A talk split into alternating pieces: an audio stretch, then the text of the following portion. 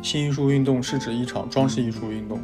约1895年从法国开始，到1910年前后，逐步被现代主义运动和装饰艺术运动取而代之，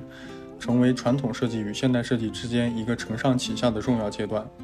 这场运动实质上是英国工艺美术运动在欧洲大陆的延续与传播，在思想理论上并没有超越工艺美术运动。新艺术运动主张艺术家从事产品设计，以此实现技术与艺术的统一。主要特征强调手工艺，反对工业化，完全放弃传统装饰风格，开创全新的自然装饰风格，倡导自然风格，强调自然中不存在直线和平面，装饰上突破表现曲面和有机形态。装饰上受东方风格影响，尤其是日本江户时期的装饰风格与浮世绘的影响。探索新材料和新技术带来的艺术表现的可能性。巴黎和小城南西是法国新艺术运动的主要集中地，所代表的是曲线式造型方式。